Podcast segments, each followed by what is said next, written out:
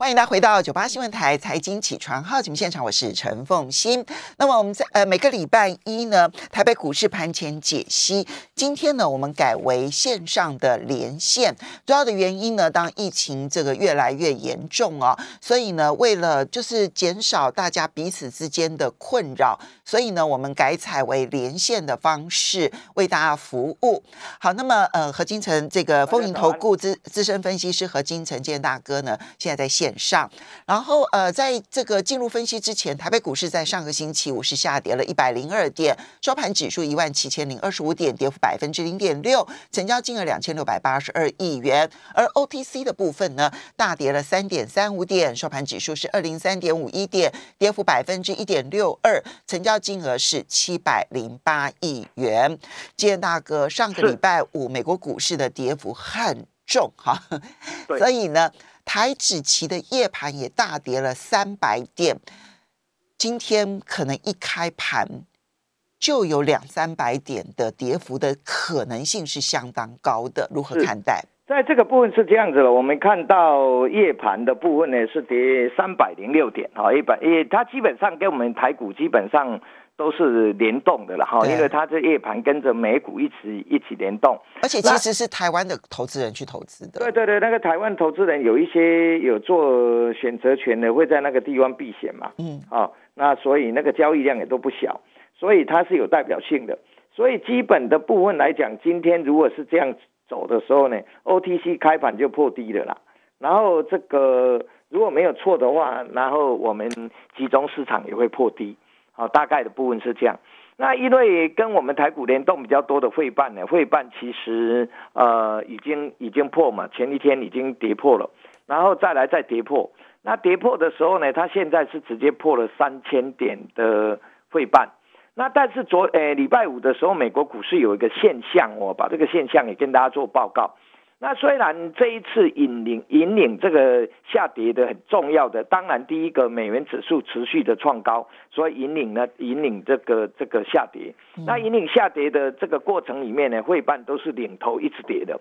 那在礼拜五的时候呢，反而是道琼跌的比汇办还要来得多。嗯，这个现象你要要也要了解一下。也就是说，道琼呢有点在补跌了，哦，就变成汇办跌的没有没有没有以前那么那么重。那但是我们的呃台积电的 ADR 是跌破了，好就变成是这样。那道琼的部分呢是跌二点八二，然后 n e s t a 是跌二点五五，费半跌二点二五，也就是说你有没有看到道琼完了跌的比它还要重一些些的？没错。哦，那这个也要让大家了解一下。那在这个部分呢，我们也不断的去讲说，那这个升息的循环情况下呢，美这个这个金融股也应该要涨，但是在美国的金融股的部分呢，VOA 跌三点四七趴，远远比 AMD 跌的重啊，也就是说 AMD 才跌一一点九趴。VOA 就是美国银行呢，还跌了三点四七趴，所以金融股跌的比半导体还重。对对对对对对对，礼拜五是这样，你要你你也要去了解一下这样的状况。当然，呃，布兰特原油也跌，内也跌啦，这个都是整个跌下来。那包含呢，在我们在礼拜五的时候，台股的呃这个这一个叫做呃航运股比较强。那但是我们看到礼拜五的时候呢，那个马士基跌三点三九个百分点，也不轻哦。所以这个部分大家要去多元去了解一下。那这个盘跌下去呢，它肯定是应该是每一次往下破的时候呢，就会弹，每破前低都会有点反弹。那有一点反弹的时候呢，就会出现有一些股票的底部呢，我们讲我们讲电池股，有一些底部它就不再破了。那你就要注意一下这样的一个呃循环会不会在未来的会出现啊？这是我们就观察的。那跌的过程里面呢，我我的建议说，如果你我们以前有讲过那个策略嘛，哈，因为这个盘就越越盘越低，越盘越低，我们有讲说你要弹起来要卖，对不对？好，那时候我在你节目我们上节目的时候我说弹起来分两波段卖，那下来再接。那策略就是这样，你绝对不能贪，因为这个底部截至目前为止你看不到，哦看不到，因为它是一直往下撤嘛。那当然升息的这个循环呢，它是讲说，呃，这个这一次跌的比较重，是因为鲍尔那一天在在 IMF 的时候讲话，对国际货币基金，对他在 IMF 的时候讲说，呃，肯定的五月份是要升息两码了。那往后还是会延续是这样下去。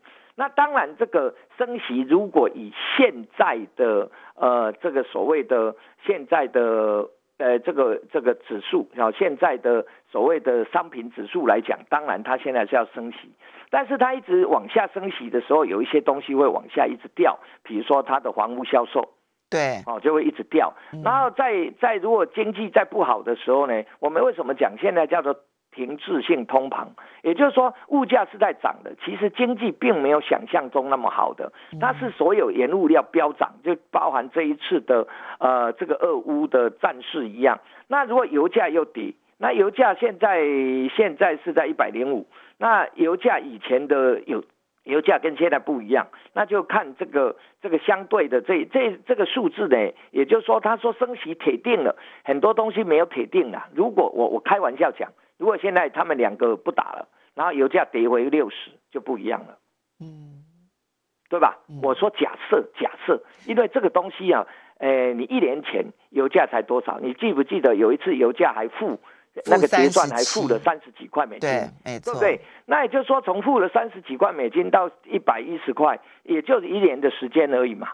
所以，呃，计划没变化的快，所以你在操作的部分呢，有的时候当啊行情比较呃不好掌控的时候呢，持仓少一点是 OK 的。我想我很难得在节目中跟你讲过持仓少一点。我在上前两个礼拜我，就是说你就上来卖一点，下来再买，上来卖一点，下来再买，大概的部分是这样。那我有讲过说，所以金城大哥，你现在的策略最重要一件事情，不要预设低点，不要预设低点。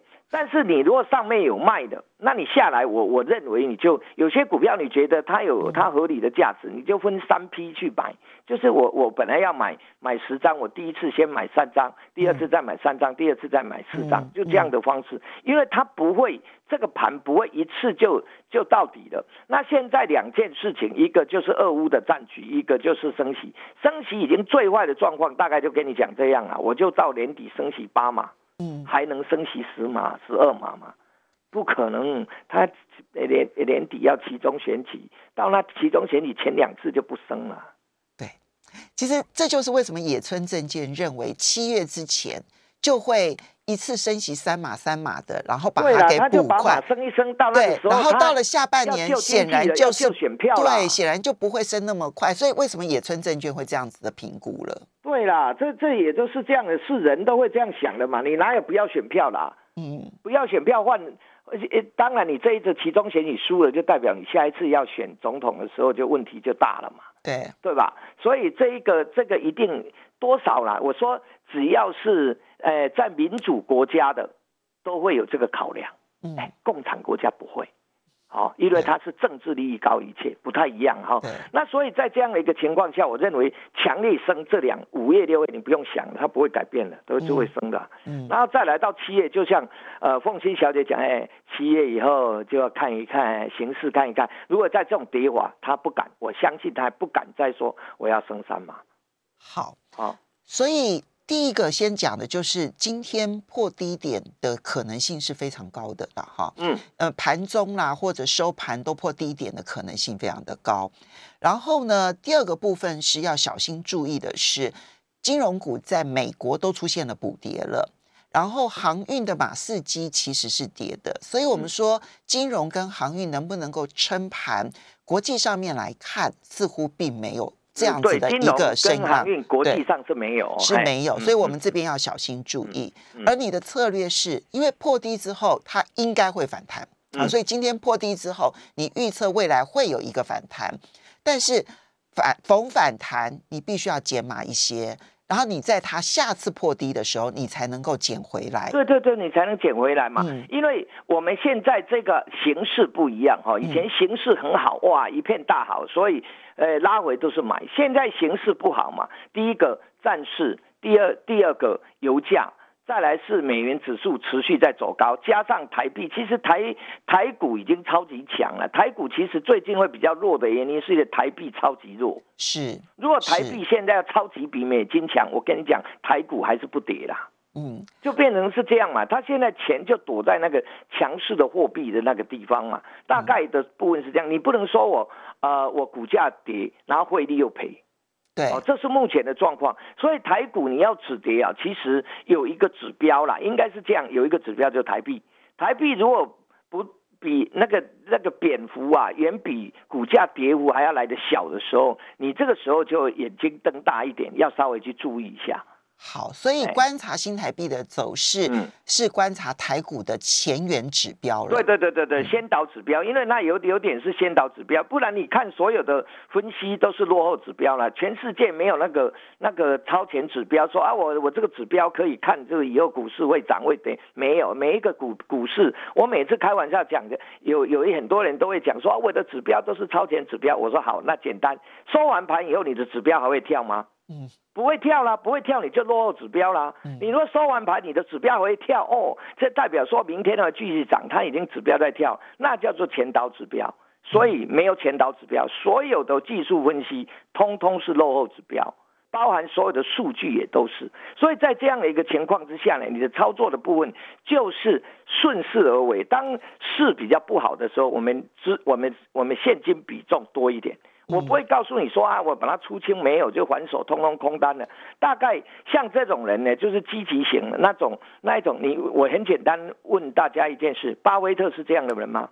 他不是啊，他也是再怎么跌，他的他也是有持股啊。你没有持股，你就不会关注这个市场。对，你没有关注真正的低点出现的时候，你根本不知道。对，你不知道。对，你这是把笔啊，卡把而已啊，不知道怎么感应反应。所以架构是这样。所以第一个。现在这种盘比较弱势的过程里面呢，呃，不要用融资，这是我们 repeat 一路讲的。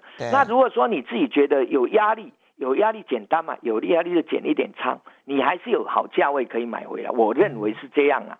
那只是说买那个价位，有的时候的好价位两个两个关键，一个好价位就是比你卖的还低的叫价位，叫做好价位；另外一个好价位就是你买了以后就开始涨了，那也叫好价位。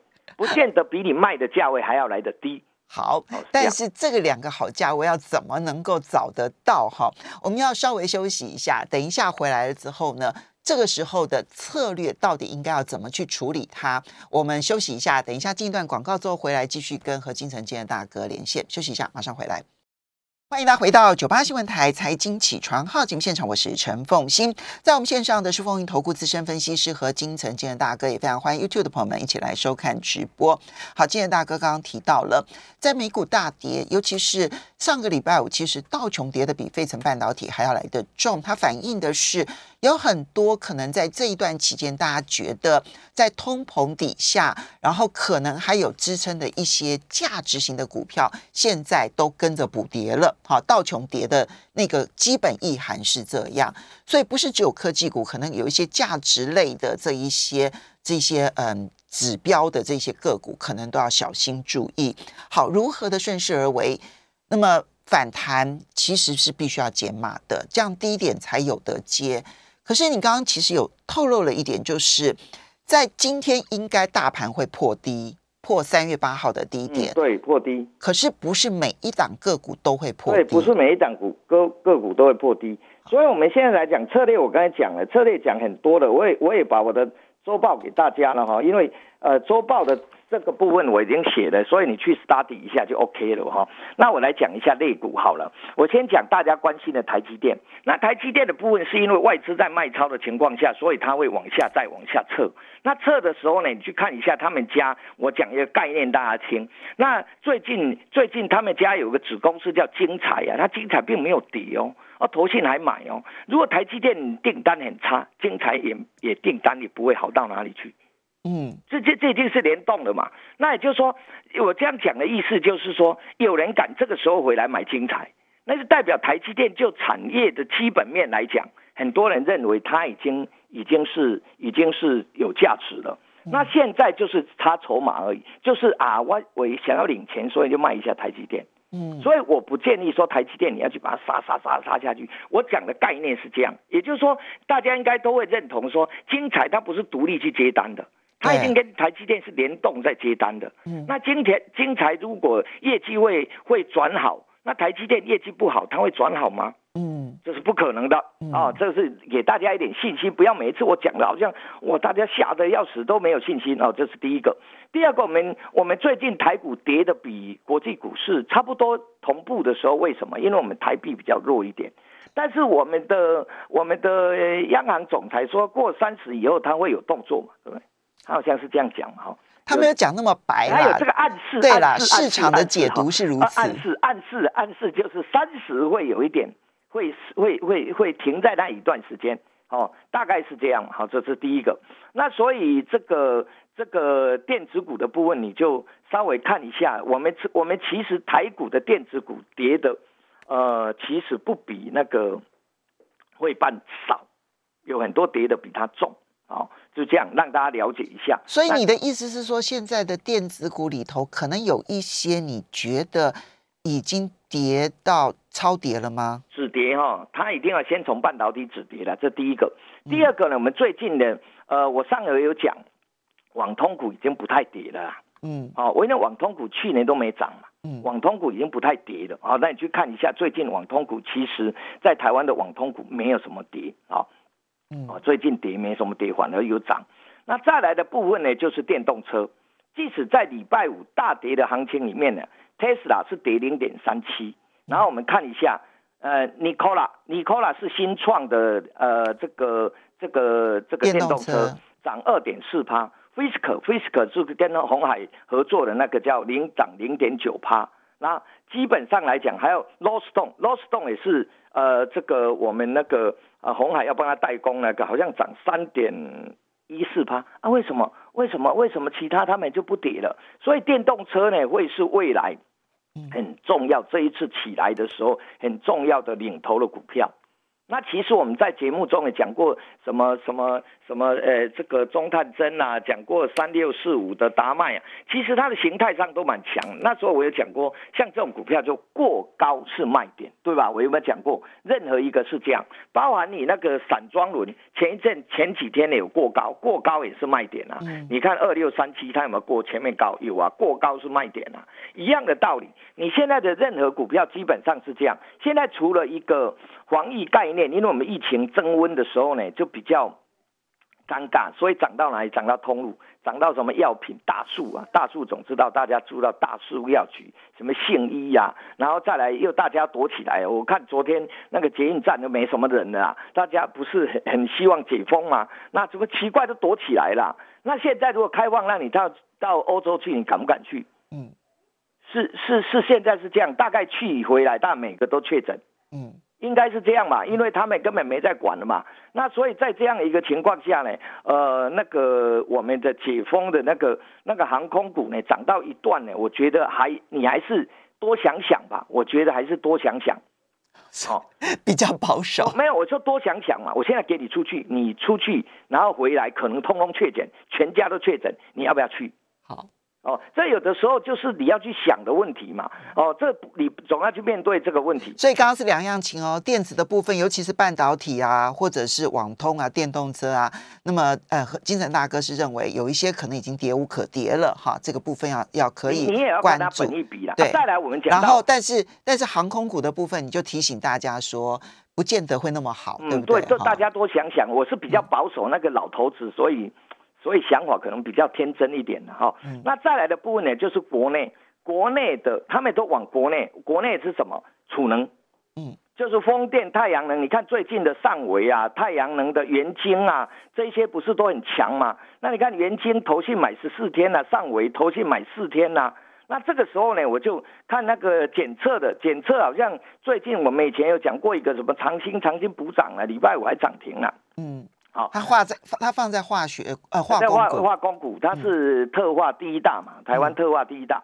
那再来的部分呢，就是有一个叫深威能源，深威能源我我看上尾如果能涨到这样，那深威能源你去注意一下。那如果下来你注意，我算一个账给你听哦。那因为时间不够，很快讲。它接台电呃风电的的工程六百二十八亿，五年五年它。呃，去年做四十三亿，你把它除一除，这样以后每年大概平均平均呢，大概有一百多亿的营收，去年才四十几亿啊，哦，所以这个部分你就可以去注意一下，最近好像外资在买，投信只有买一天，嗯，那如果下来可以注意，因为它是绿电的嘛，它还接红海九年七千万度的绿电的大单，所以像这种股票呢，就是未来政策，现在大家就往内需政策股去走了。嗯，哦，你要抢的短线的就是内需政策股，前面低点当做停损，你要抢就只有这个方式。就说的是深威，那深威就六八零六，对，嗯哼，OK，好，那个那底部打好颈线，等它回撤颈线可以注意一下。嗯嗯，好，这一些呢，其实是，所以所以这样子听起来，您对于不管是船产当中的航运啦、金融啦。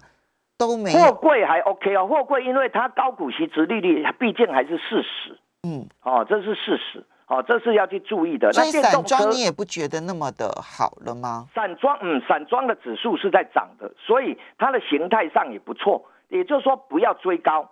这个族群呢，其实是上个礼拜最强的，都在航运，包含航空、货运、陆运啊。我只是说航空，我比较有一点点小小的想法而已，其他我没有。没有意见，好，货柜散装还 OK，对对，货柜散装还可以 OK。那钢铁呢？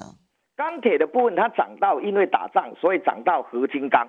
嗯，涨到合金钢就涨到哪一个？涨到那个龙钢，你有没有看到涨到龙钢？涨到二六三四，这个就跟跟那个所谓的陆克陆克西德马丁是有概念的嘛？OK，你看汉翔不是也大涨吗？没错，有一点军工股的味道。军工股的概念，哦，军工股所以涨合金钢。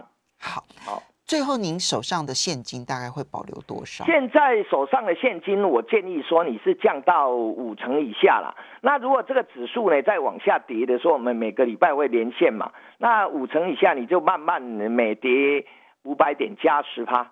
嗯嗯，好。五百点，因为有时候今天震一下，搞不好上下就有有三五百点了嘛。五百点加十趴，那这样的时候你的风险定不高。那如果弹起来，就每弹五百点减十趴。OK OK，好不好？这是一个就是比较硬性的一个策略。对对对，跟个股还有不同啦，所以不能完全是这样。但是这是筹码的概念，让你让你这个时候操作起来不要压力。好的，因为你不要疫情有压力，行情也有压力。谢谢。